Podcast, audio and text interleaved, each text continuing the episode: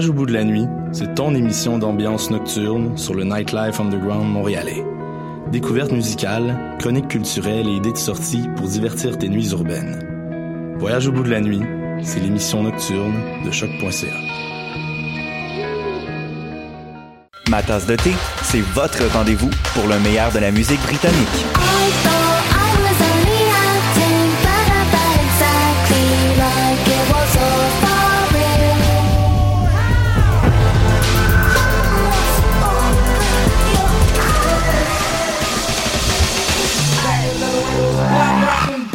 Direct tous les jeudis dès 20h ou en tout temps en podcast sur le choc.ca et sur Spotify.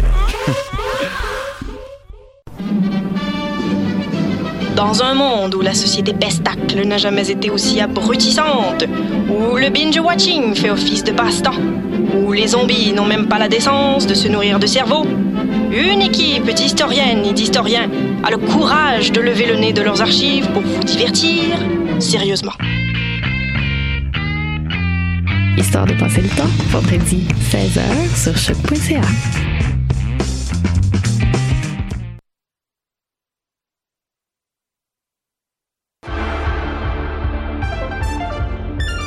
Cinéma, jeux vidéo, télé, bande dessinée, littérature. Chaque semaine, les Amazones se réunissent pour discuter geekness avec un regard féministe et un panel pas comme les autres. Parce que la culture geek, c'est pas juste un boys club. Rejoignez-nous tous les mercredis dès 11h sur choc.ca. Eh, vous saviez que choc.ca ce n'est pas que du podcast C'est aussi 5 chaînes musicales 24 heures sur 24 pour vous accompagner partout. Rock, indie pop, hip-hop, musique francophone et musique électronique en écoute gratuite et à volonté. Pour les découvrir, rendez-vous sur le site de choc.ca sur l'onglet chaîne musicale.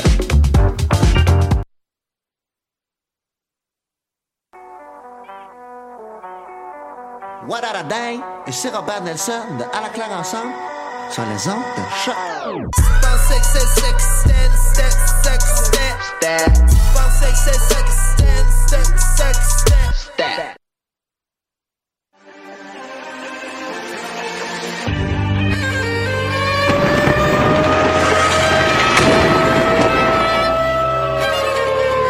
car la guerre est toujours la sanction d'un échec.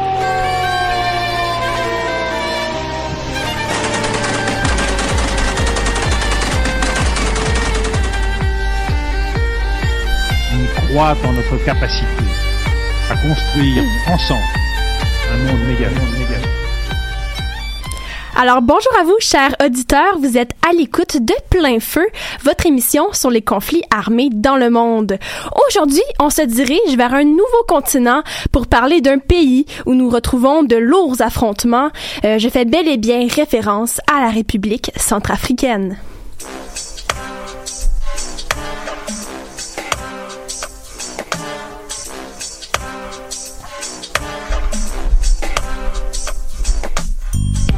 Alors, avant de plonger dans le vif du sujet, nous vous rappelons, comme à l'habitude, que vous pouvez interagir avec nous par l'intermédiaire du Facebook Live de l'émission ou en nous écrivant sur notre page Facebook. Alors, tout d'abord, je voulais commencer en souhaitant la bienvenue à Eliane, notre nouvelle collaboratrice, euh, qui vient vraiment compléter notre équipe de feu. Donc, on en est tous vraiment contents et Eliane, on va pouvoir t'entendre un peu plus tard. Merci. Alors, pour l'émission d'aujourd'hui, nous allons effectivement parler de la République centrafricaine. Donc, en guise d'information, ce pays se trouve vraiment au cœur du continent africain, alors il porte très bien son nom. À prime abord, la République centrafri centrafricaine pardon, peut sembler être un pays assez méconnu, mais à cet endroit, il se passe un conflit qui plonge le pays dans une situation très critique. En fait, le dernier coup d'État qui a eu lieu euh, en mars 2013 a divisé la Centrafrique pour mener à une vague de violence extrême. Et plus de la moitié de la population a besoin d'aide humanitaire. Donc, on parle ici vraiment de 2,5 millions d'habitants. C'est vraiment criant. Et notre équipe a voulu parler de ce pays oublié et surtout mettre en lumière les conséquences humanitaires du conflit par l'intermédiaire de cet épisode. Et d'ailleurs, on s'y plonge dès maintenant. Alors, sans plus tarder, Marianne est là avec nous pour la mise en contexte. Alors, bonjour à toi. Ben bonjour. Donc, Marianne, la République centrafricaine vit de vives tensions depuis de nombreuses décennies, si je ne m'abuse. Euh, oui, Manuel, mais avant de te parler des problèmes récents de la République centrafricaine, je pense qu'il serait important de faire un bref retour en arrière pour que tu puisses bien comprendre la nature du conflit. En fait, la République centrafricaine a vécu le colonialisme qui a grandement influencé son développement. Comme on le sait, euh, plusieurs anciennes nations coloniales sont restées marquées par les changements de pouvoir. Euh, entre 1884 et 1903, les Français, les Allemands et les Belges se sont disputés le pouvoir afin d'avoir accès aux ressources du pays. Et euh, les Français, c'est finalement eux qui ont pris le territoire grâce à la signature d'un traité. Et ça, ça a amené à plusieurs abus coloniaux et à la naissance de plusieurs groupes de résistance envers le, euh, à travers pardon, le 19e et le 20e siècle. Euh, l'exploitation du territoire par des compagnies françaises a grandement traumatisé la population, qui demeure toujours marquée par la violence du régime. D'ailleurs, euh, la population a, abandonné les, ses rites ancestraux, ce qui est quand même assez triste. Et finalement, euh, le pays a obtenu son indépendance en août 1960 euh, et depuis, il vit sous une constante instabilité politique. On parle donc d'un enchaînement chaotique de régimes militaires, de dictatures axées sur le populisme et la démagogie, des tentatives démocratiques et de multipartisme qui sont souvent soulevées par des échecs finalement. Et justement, qu'est-ce qui pourrait expliquer cette instabilité? Comme je t'ai expliqué précédemment, Emmanuel, le, le, pays est reconnu pour ses nombreuses richesses naturelles. Son climat est parfait pour l'agriculture et la terre contient de nombreux minerais rares, comme des diamants, en plus d'être riche en pétrole.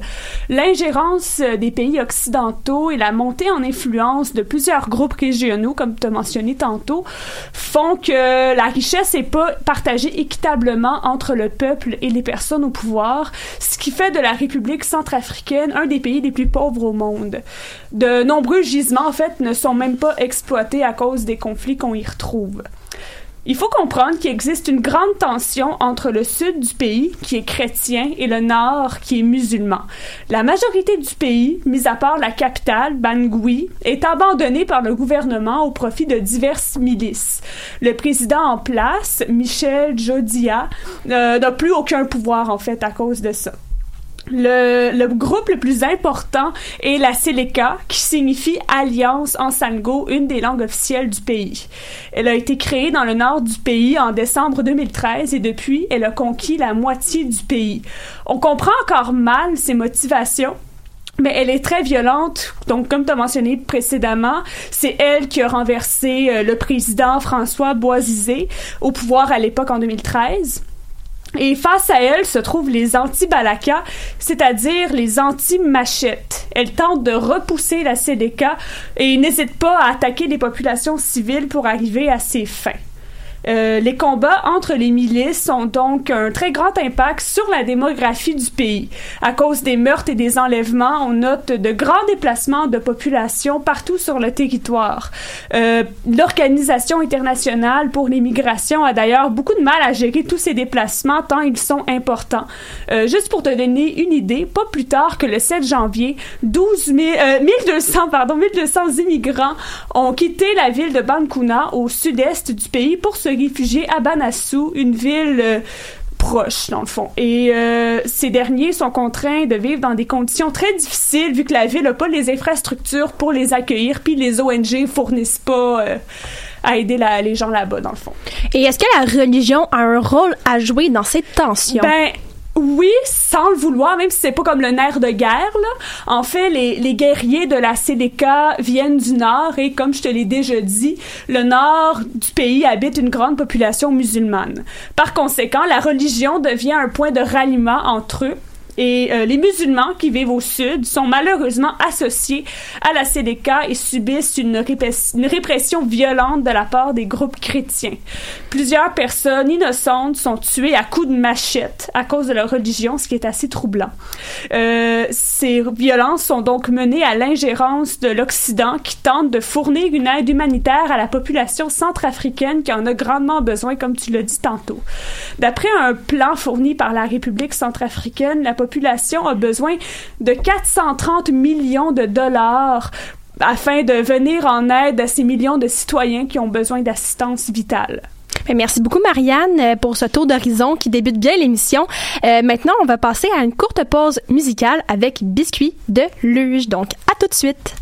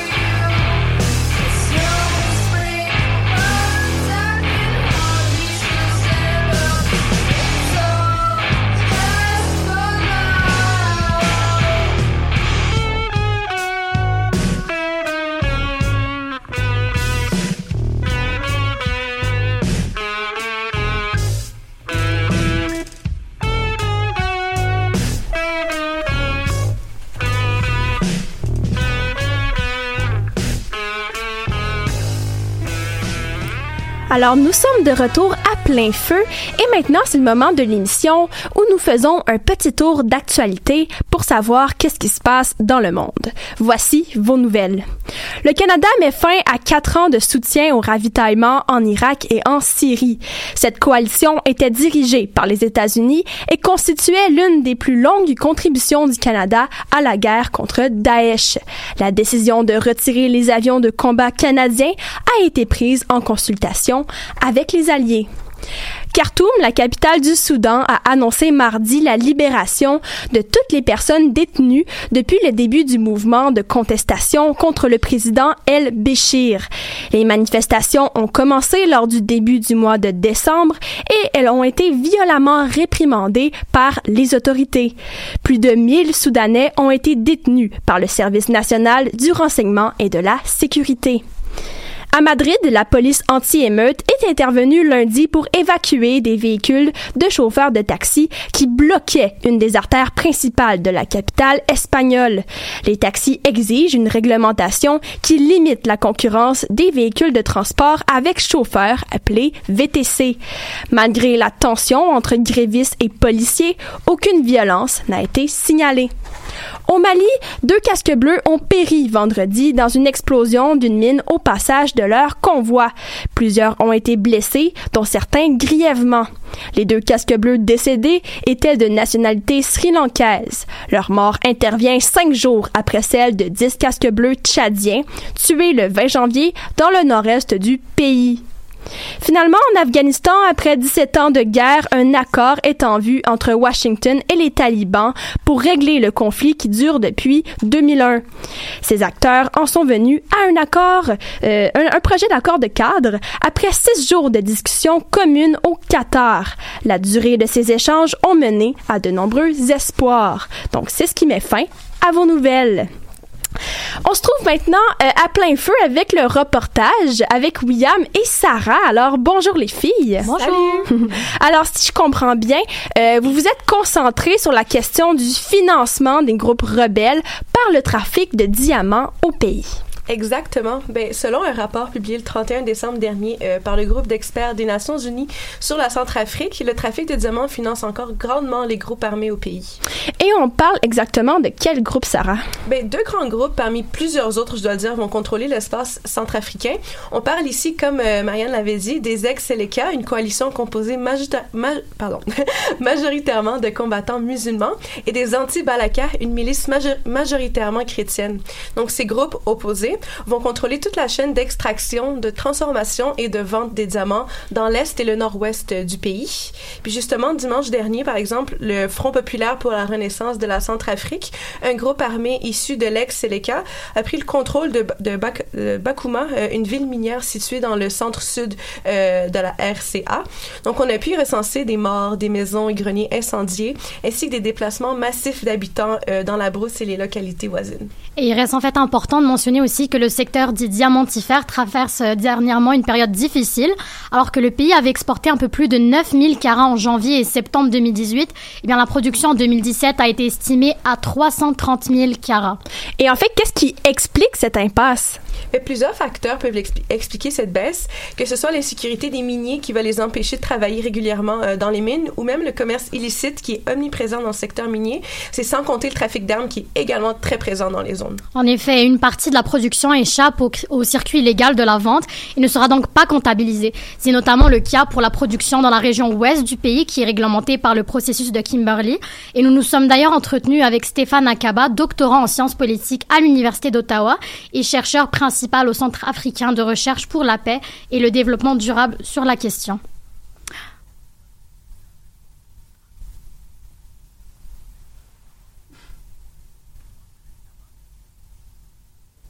Et justement, William, peux-tu un peu nous résumer sa pensée justement sur le processus de Kimberley, s'il te plaît? Donc on comprend donc que c'est le manque en fait important de liquidité et surtout le délai trop lent de ce processus de certification qui pousse les professionnels du secteur à se tourner vers le marché noir. Donc pour cette raison, il explique aussi que le processus de Kimberley n'est plus vraiment adapté à la réalité centrafricaine. Puis un autre... Ouais. D'accord. Sarah, tu peux enchaîner. Oui, on a un petit problème technique, mais Sarah, tu peux poursuivre. Aucun problème. Donc, euh, justement, euh, un autre point que j'aimerais euh, aborder euh, et qui a été abordé avec dans une conférence par le ministre centrafricain des Mines et de la Géologie, Léopold Mobli Fa- Fatra. Donc, les pierres précieuses extraites en République centrafricaine ne rapportent presque rien à l'État et encore moins aux artisans miniers. On fait face une fois de plus au paradoxe du pays pauvre, riche en ressources, ressources desquelles ils vont jamais profiter, les condamnant euh, encore une fois à la pauvreté. Et justement, euh, William, qu'est-ce que Monsieur A- euh, Akaba a souligné à propos de ça? Donc en fait, euh, on sait que selon Monsieur Akaba, en fait, euh, il existait des il existerait des solutions malgré la complexité du conflit. Donc tout d'abord, la communauté internationale devrait se rapprocher de la communauté locale. Et de plus, euh, les puissances étrangères et les Nations Unies, par le biais des casques bleus, pourraient utiliser les moyens dont ils disposent pour faire comprendre aux rebelles, que ce soit avec des menaces ou autres, qu'il faut que cela cesse, mais aussi les contraindre à prendre part aux discussions.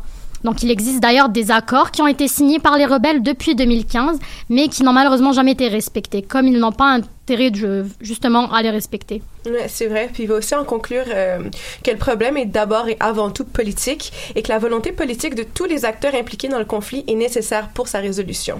Merci beaucoup les filles pour ce reportage. Malgré les problèmes techniques, on a pu réussir euh, à se comprendre tout de même. Euh, donc le fruit de vos recherches est vraiment très intéressant. Euh, je me tourne maintenant euh, vers Marcia pour la chronique libre. Alors bonjour à toi, on est content de te revoir de nouveau. Le plaisir est pour moi. donc tu nous parles cet après-midi, Marcia, d'une conséquence humanitaire importante qui concerne justement les conflits qui se passent présentement en République centrafricaine. Euh, notamment tout ça en rapport avec le droit des enfants, n'est-ce pas? Oui, parce que en ce qui concerne le droit des enfants en République centrafricaine, euh, à l'heure où on se parle, ça se passe pas très bien. Non seulement leur situation est loin d'être idéale, elle se dégrade en plus, de plus en plus, et les enfants font partie de ceux qui sont euh, fortement touchés par la brutalité qui, qui a cours présentement au pays. Et d'ailleurs, les jeunes filles sont particulièrement touchées par tout ça avec le taux élevé de mariage d'enfants qui a lieu en République centrafricaine. Oui, le nombre d'adolescentes ou de jeunes filles qui se marient là-bas est assez impressionnant. L'UNICEF a d'ailleurs publié une étude à ce sujet-là avec des données de 2017. Donc, il y a seulement deux ans, c'est 29% de filles qui étaient mariées avant l'âge de 15 ans et 68% avant l'âge de 18 ans. Alors, euh, oui, les, jeunes femmes et jeunes filles centrafricaines sont elles aussi particulièrement touchées par la situation euh, actuelle du pays. Et qu'est-ce qui explique plus précisément cette situation dans laquelle les jeunes filles se retrouvent? Quel est le contexte qui les place dans de telles conditions? Un des facteurs, en fait, qui explique que les jeunes filles se marient euh, aussi tôt, c'est en fait le système d'éducation qui est très difficile d'accès là-bas, notamment à cause de la situation de pauvreté que vivent euh, plusieurs familles centrafricaines. En fait, c'est ce que vivent la majorité d'entre elles. Ensuite, il faut savoir que la polygamie est une pratique culturelle courante là-bas, c'est-à-dire que d'après le code légal du pays, chaque homme peut avoir jusqu'à quatre femmes, et plus les femmes sont jeunes, plus le statut social de la nouvelle famille qui est créée est élevé. Et il faut savoir aussi que l'âge légal du mariage civil en République centrafricaine est de 18 ans, mais entre 13 et 18 ans, la Cour peut approuver le mariage entre l'homme et, l'adolescente. Donc, à ce moment-là, le mariage devient légal.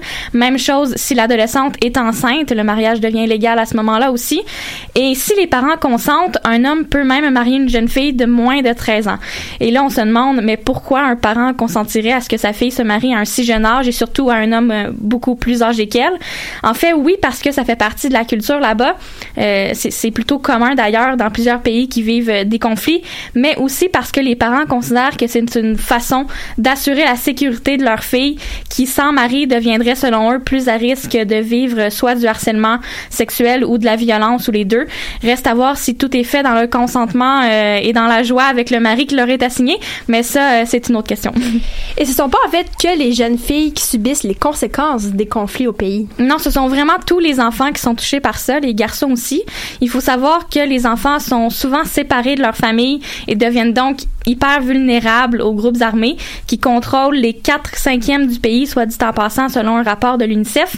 Donc, des milliers d'enfants, principalement des garçons justement cette fois-ci, font partie de groupes armés, euh, des enfants qu'on place parfois même au combat euh, carrément. Alors, euh, c'est ce qui touche particulièrement les jeunes garçons centrafricains à l'heure actuelle et depuis quand même euh, plusieurs années. Et quelle est la suite, en fait, pour ces enfants-là? Parce que j'imagine que certains groupes ou organisations de droits humains sont au courant de la situation, mais est-ce que c'est le Milka Oui, tout à fait. En, fait, quatre organisations non gouvernementales, quatre ONG, travaillent présentement avec l'appui de l'UNICEF à l'élaboration d'un code de la protection de l'enfant en Centrafrique, une mesure qui prendra en compte en fait de quatre éléments principaux. Premièrement, du délai de la déclaration des naissances et des frais que ça peut engendrer. Euh, aussi, la gratuité de l'éducation sur toute l'étendue du territoire. Ensuite, l'interdiction de l'enrôlement des enfants dans les forces et groupes armés, comme je vous parlais tout à l'heure par rapport aux jeunes garçons. Et euh, finalement, l'interdiction formelle de mariage des enfants avant l'âge de 18 ans. Alors, euh, les organisations concernées et l'UNICEF lanceront au cours des prochaines semaines une série de plaidoyers en espérant que le code soit adopté d'ici la prochaine session ordinaire de l'Assemblée nationale prévue en mars prochain. Ben, merci beaucoup, Marcia, pour ta chronique. C'est là vraiment qu'on réalise, en fait, que les enfants sont souvent les premières victimes dans ce genre de conflit, malheureusement. Donc, maintenant, on va passer à une seconde pause musicale avec Water Girl, Girl pardon, mon anglais, avec Robert Robert. Donc, restez des nôtres. Where do we go from here? Where do we go from here? Where do we go from here? Where do we go from here? Where do we go from here? Where do we go from here? Where do we go from here? Where do we go from here? Where do we go from here? Don't need him no more. He's tired and he's sore. How much can he absorb before he's lost on the floor?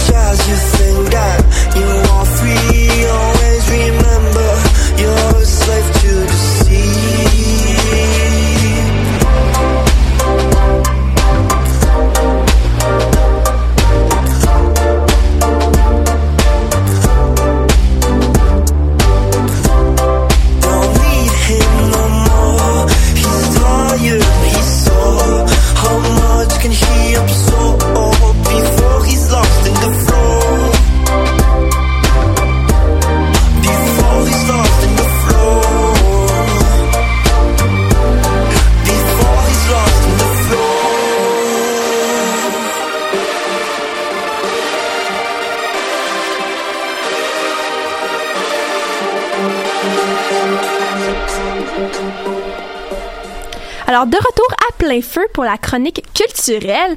Et maintenant, on se dirige euh, vers un sujet un peu plus léger. Euh, cette semaine, Zoé s'est laissée emporter par le rythme de la musique centrafricaine. Et oui, Emmanuel, c'est un peu un peu cliché ce que je vais dire, mais avec la température qu'il y a eu dans les derniers jours, je me suis vraiment réchauffé le cœur avec le rythme de l'ambassadrice de la musique centrafricaine, Idil Mamba. Aujourd'hui, j'avais le goût de vous faire un portrait de cette jeune femme au vidéoclip aux couleurs vives et de sa musique engagée. Donc, sans plus tarder, je vous fais écouter un extrait de sa chanson Sango et vous.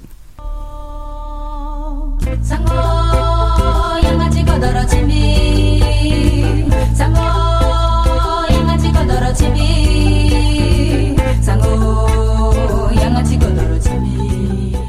Alors, c'était sa chanson Sango et vous, qui parle de sa langue maternelle, le Sango, et de son appartenance à la culture centrafricaine. Sa musique est décrite comme étant un mélange de jazz, blues et afro-folk, et la langue que vous venez d'entendre, eh bien, c'est le Sango dont elle parle dans la chanson, qui est une des langues officielles, comme on disait plus tôt, de la République centrafricaine avec le français. Elle dit tran- transmettre plus d'émotions lorsqu'elle chante dans cette langue, en plus de trouver important de chanter en Sango, afin d'abord d'entretenir la culture du pays pour ensuite la diffuser sur la scène internationale. Et en quelques mots, c'est qui en fait cet artiste? Donc, Idil Mamba, c'est une artiste engagée qui est née à Bangui, la capitale de la République centrafricaine. Son vrai nom, c'est Lydie Mamba, Mamba qui signifie sourire, et elle s'est donné un prénom de scène, Idil, pour créer Idil Mamba. Donc, c'est une femme aux couleurs exotiques. On voit sur plusieurs photos qu'elle porte du rouge à lèvres bleu, des bijoux colorés, des foulards aux couleurs vives. Bref, elle est devenue la chanteuse la plus influente de son pays et est maintenant connue à l'international. Son but, c'est de chanter, euh, de changer le visage de son pays natal à travers sa musique. Et après la République centrafricaine, elle a habité quelque temps au Cameroun et elle est présentement en Europe où sa carrière musicale est en pleine expansion. Et Idil Mamba euh, mélange vraiment l'engagement social et la musique. Donc, comment euh, a commencé son parcours dans le milieu artistique? C'est à l'âge de 14 ans qu'elle est rentrée dans le monde de la musique. Elle a participé à plusieurs festivals africains, puis elle a sorti son premier album en 2013 qui s'intitule Bécou. Le contenu de sa musique se veut engagé. Elle parle entre autres d'exclusion, de guerre, de racisme et d'appel à l'unité. Par exemple, elle a participé au single Paix en Centrafrique, une initiative d'un collectif de jeunes centrafricains de la diaspora dans le but de diffuser un message de paix. Elle a poursuivi sa carrière au Cameroun, ce pays qui se trouve juste à l'ouest de la République centrafricaine et où il y a une importante euh, diaspora de centrafricains.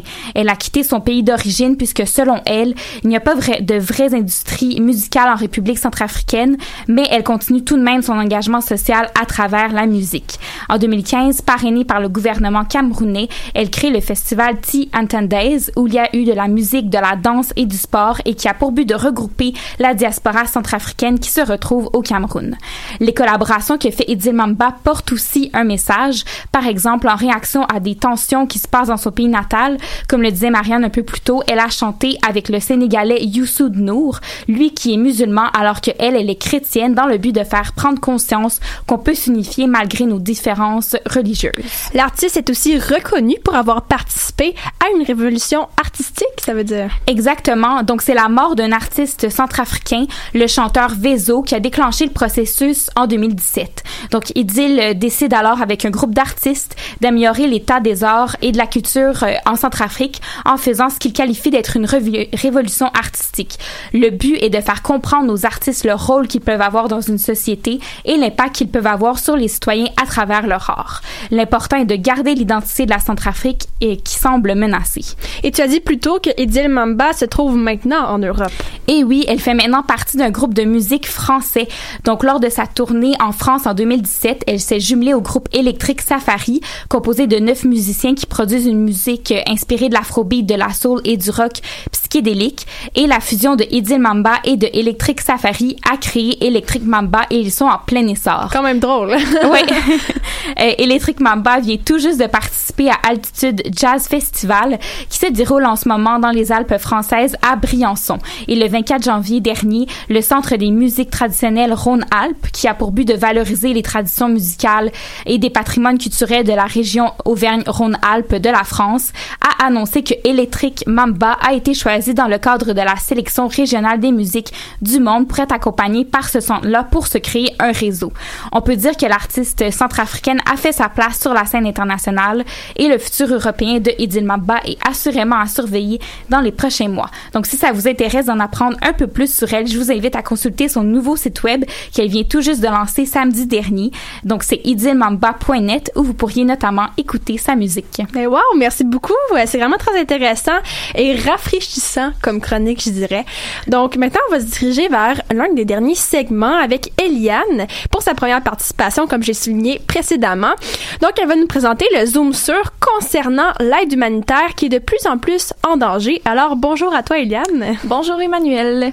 En effet, la situation de l'aide humanitaire en République centrafricaine est en danger et c'est alarmant considérant que 2,5 millions de personnes, soit la moitié de la population environ, a besoin de cette aide et que plus de la moitié de ce nombre est constitué d'enfants. Mais pourquoi on dit justement que l'aide humanitaire est en danger? Car malheureusement, en fait, malgré les protections mises en place pour les différents groupes, les travailleurs sont souvent la cible d'attaques. En 2017, par exemple, on rapportait 67 incidents commis contre les travailleurs. En 2018, le nombre s'élève à plus de 300.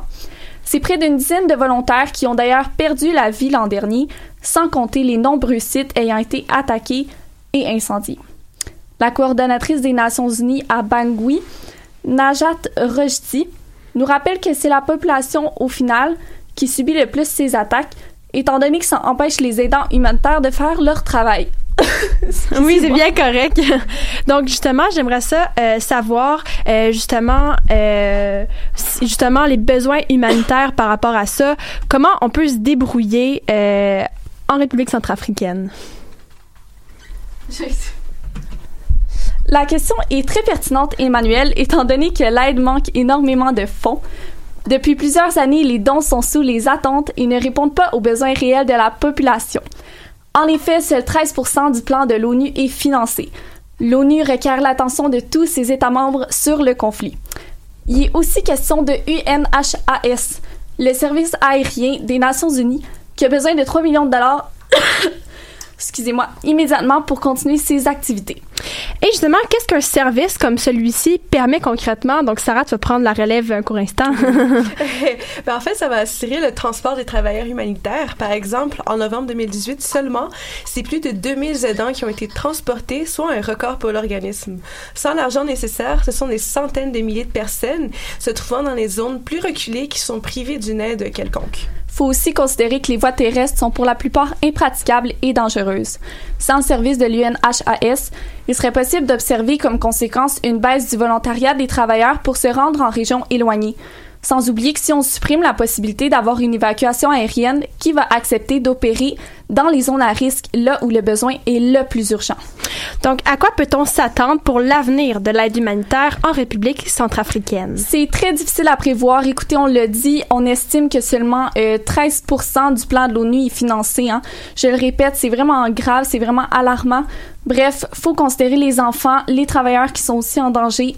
On va devoir continuer d'observer la situation. Ben, merci beaucoup justement euh, pour cette belle, ce beau zoom sur, je vais dire chronique, mais c'est plutôt un zoom sur. Alors merci à toi. Euh, c'est le moment de l'émission où j'invite tous les collaborateurs à ouvrir leur micro pour la mini discussion. Alors William, on ne t'oublie pas, même si tu es présentement en régie. Alors pour le premier euh, sujet, je voulais aborder quelque chose d'assez intéressant par rapport à l'environnement. Donc justement, cette semaine, j'ai appris que l'Allemagne prévoyait sortir du charbon pour 2038. Euh, il faut savoir que ce pays est le premier consommateur du minerai noir d'Europe. Et là-bas, nous retrouvons des sites très polluants et l'Allemagne a décidé vraiment de mettre frein à tout ça. Euh, notamment, le, pa- le pays veut sortir du charbon pour être en mesure de respecter les engagements climatiques euh, de réduction d'émissions polluantes. Alors, le premier volet de ma question, chers collaborateurs, justement, qu'est-ce que vous pensez de cette mesure? Est-ce que vous voyez ça d'une manière positive ou négative que l'Allemagne, justement, veuille sortir du charbon? Est-ce que quelqu'un veut commencer? Oui, Zoé. Ben d'abord bravo pour l'Allemagne, mais euh, je trouve que c'est négatif dans le sens que c'est un peu en retard. Comme on peut le voir, ça prend beaucoup de temps à mettre en place ces mesures-là. Là, on parle de 2038 euh, pour sortir du charbon, c'est quasiment dans 10 ans, alors que on le voit dans les articles dans les journaux, euh, on le voit dans notre température, c'est peut-être un peu trop tard pour le faire, mais bravo, ils l'ont fait quand même, même si selon moi, c'est un peu euh, le compte à rebours est déjà déclenché. J'aime beaucoup ton point de vue parce qu'il y a une certaine nuance. Oui, Eliane? J'ai envie d'intervenir. Euh, Je suis vraiment d'accord. Puis euh, oui, c'est positif à mon avis parce que je, re- je refuse en quelque sorte de mettre une ligne du temps sur l'environnement. Je pense que le proverbe s'applique mieux que jamais quand on dit mieux vaut tard que jamais. Euh, mieux que jamais, ouais. On a compris l'essence de la- Donc, euh, c'est pour ça qu'à mon avis, c'est positif. Euh, je refuse de croire qu'un changement en faveur de l'environnement peut être négatif. Ben, c'est sûr que c'est une très bonne chose, mais comme on sait, avec les, les- la, température qu'on vit présentement, puis les, les, les écarts extrêmes qu'on vit, je pense qu'il faudrait que ça soit plus rapide. Je pense qu'on a besoin d'un changement radical, même si les, euh, les on n'est peut-être pas prêt à le voir. On dirait qu'on vit tous dans le déni, mais c'est vraiment un changement radical qu'on doit faire pour changer les choses là. C'est ça. Puis si l'Allemagne est prête à passer à l'action, même si c'est, comme on l'a dit, c'est un peu tard, peut-être qu'il y a moyen d'exercer peut-être une petite pression internationale justement sur le pays pour peut-être accélérer le processus parce qu'on sait que c'est ce qu'il faudrait en fait. C'est sûr, c'est jusqu'à Ouais. 2038, donc il se laisse ça. quand même beaucoup de temps, malgré l'urgence de la situation, à ce que j'ai pu comprendre de ce que vous avez dit. Et justement, en parlant de la mesure pour contrer les changements climatiques, euh, il y a justement euh, eu présentement tout le mouvement pour diminuer l'empreinte des pailles dans les établissements. Donc c'est vraiment, un, un- comme je disais, un certain mouvement. Donc selon vous, qu'est-ce que vous pensez vraiment? Euh, Est-ce que c'est des bonnes choses qu'il y ait des mesures qui se prennent? Ou encore une fois, on aurait dû se réveiller beaucoup plus avant? Parce que j'ai l'impression qu'on est au courant des changements climatiques. Ça fait quand même depuis plusieurs années et on repousse le tout. Marcia, tu voulais agir? Ouais, ben selon moi, ça fait des années qu'on aurait dû prendre conscience du problème. Là. Il, il est pas trop tard, mais pas loin. Donc, euh, en tout cas, si on n'est pas dans le déni présentement, on l'a clairement été dans les dernières années. Donc, euh, je pense que c'est comme le moment ou jamais de, de se réveiller, en fait. Et justement, le fameux moyen des pailles, est-ce que vous pensez qu'on peut aller au-delà de ça? C'est vraiment comme un, un trend, si je peux me permettre, qu'on ne prend plus de paille dans notre breuvage, mais est-ce que euh, ça devrait aller plus loin que ça? Oui, Marianne? Sérieux, oui. J'ai J'aime la gravité dans mais- ton ton. Moi, en fait, ça, ça m'indigne parce que j'ai l'impression que on est tout motivé par l'argent puis l'aspect pécunier de la chose, Mhm. alors que si on n'agit pas dans le- immédiatement, on, on va laisser euh, nos enfants, ils pourront pas vivre. euh, sur nous, euh, sur, sur notre planète, je veux dire, pas sur nous, en tout cas. Mais c'est ça, mais il faut savoir aussi, c'est un petit peu à cause de la démocratie, tu vois, c'est un peu les gens qui décident de c'est qui qu'on élit, puis c'est qui qu'on décide de mettre au pouvoir. Puis c'est pas toujours tout le monde qui a la priorité de l'environnement, ce qui est malheureux, par exemple, avec notre gouvernement en ce moment. Puis, euh, c'est ça. Le problème, moi, j'ai l'impression, c'est vraiment plus la population. C'est pas le mot. Oui, on en entend parler, mais on sait pas à quel point c'est urgent. J'ai l'impression. Fait qu'on laisse ça passer, puis c'est, on pense plus à l'économie, à notre besoin euh, primordial à nous, que par rapport aux besoins communs qui est euh, le- l'environnement dans le long terme, en fait. Donc, il y a une certaine euh, vision politique qu'on peut voir à Ouais. l'intérieur. Oui, je- les filles, vous, avez- vous voulez intervenir? Ouais, C'était juste pour rebondir sur le point de William, mais en fait, oui, je trouve que l'action citoyenne est vraiment importante dans ce genre de, de, de mouvement, mais je trouve que c'est quand même important de faire passer ça par le gouvernement parce Ouais. que je pense entre autres aux lois qui sont passées, mettons, dans ma ville, sur la rive sud, que on a interdit l'utilisation de sacs en plastique. Je veux dire, c'est quand même de bonnes initiations. Il y a clairement une conscientisation, mais je trouve que c'est quand même important de le faire passer par le gouvernement pour que ça soit des mesures concrètes qui vont être appliquées. Mais Les ça, deux vont c'est- ensemble. Oui, Ouais, c'est ça. Puis justement, c'était le, le volet final de ma question, selon vous, qui est plus personnel. Est-ce qu'à ce stade, vous pensez que ça serait plus la l'action individuelle qui devrait passer en premier ou plus l'action gouvernementale plus concrète, oui, Zoé? Ben moi je pense que ça devrait être les deux, autant les citoyens que le gouvernement. Et en ce moment, euh, juste vous rappeler qu'on a comme un océan, un continent de plastique dans un de nos océans. C'est, je pense, que c'est gros comme trois fois la France. C'est vraiment gros. Exactement. Donc euh, autant les deux, ça doit venir euh, des deux côtés, citoyens et gouvernement. Mais par contre, je pense que c'est plus facile lorsque c'est le gouvernement euh, qui fait des actions parce que lorsque ça passe vers les citoyens, euh, c'est plus difficile de militer, etc. ce que je trouve dommage, c'est que c'est tout le temps les personnes qui sont au bas de l'échelle qui doivent euh, changer leurs habitudes, alors que les personnes qui sont, mettons, les grandes entreprises puis tout ça, on dirait que eux, ils ont, ça leur, ça, les atteint pas ces mesures-là. Puis je trouve ça vraiment plate. On devrait plutôt demander aux entreprises de justement prendre des mesures pour changer ça, parce que c'est vraiment aberrant que ce soit le peuple encore qui doit se serrer la ceinture puis doit porter le fardeau de ça en fait. C'est vrai, c'est un acteur que j'avais pas nécessairement pensé, toutes ces entreprises-là qui peuvent beaucoup consommer, donc c'est un point très intéressant. William, je pense que tu voulais aussi répondre. Mais c'est ça, c'était pour rebondir sur ce que Zoé avait dit. Je suis vraiment d'accord. Puis, il faut aussi genre savoir que euh, la population, ça passe par le gouvernement et le gouvernement passe par la population. Fait qu'il y a un, lien- un lien vraiment étroit entre les deux.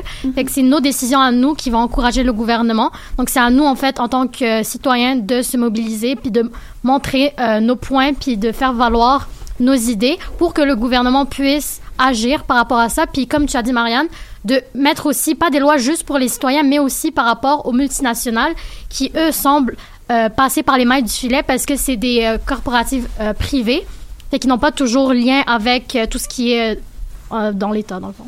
Super, oui, Marcia? Ouais, ben un peu dans le même sens que tout le monde. Je pense qu'on a plus le choix au point où on en est que tout le monde se sent. C'est tout le monde qui doit se sentir concerné par rapport à cette problém- problématique-là. Puis il faut savoir aussi qu'au début du mois, je crois que c'est autour du 8 janvier, on a dévoilé que le réchauffement climatique avait franchi la barre du 1 degré Celsius. Donc c'est sûr que c'est pas super encourageant.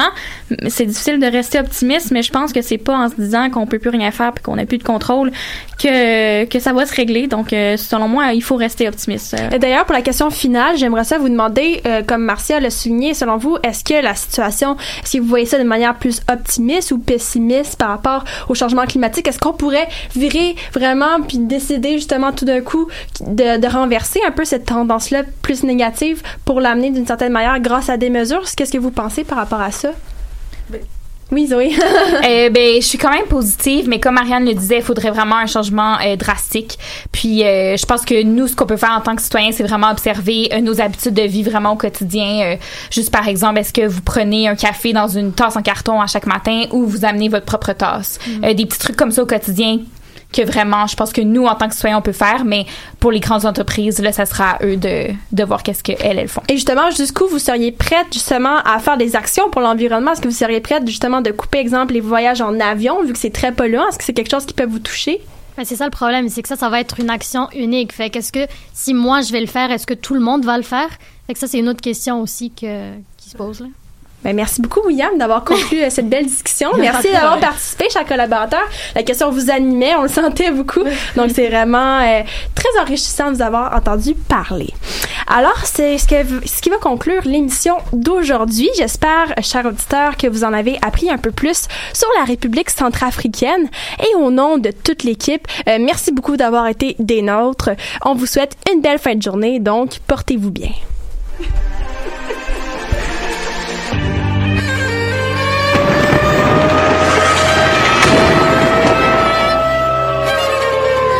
Car la guerre est toujours la sanction d'un échec.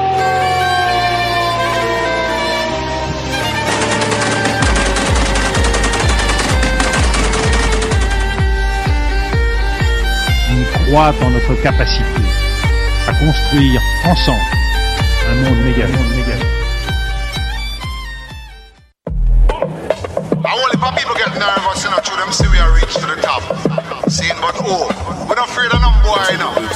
Can't stop pense que des gars qui sont nervous. Je pense que des gars qui sont nervous. Je pense que des gars qui sont nervous. Je pense que des gars qui sont nervous. Ils pas la filer en deux. Ils pas la filer entre eux. Je pense que des gars qui sont nous. Je. Gars qui sont nervous. Ils pensent qu'on voulait rire. Là, y a plus personne qui veut rire. Mentir, mentir, mentir, j'ai hésité checker mon œil. On préfère ici un murderer, je l'envoie les shit tourist. Nigga, c'est perdu sur Blurry. On va l'attendre à l'accueil. C'est pas comme Pierre Kersey. Nigga, t'as jamais heard of me. Petit frère d'Abel Burgundy. Sans Louis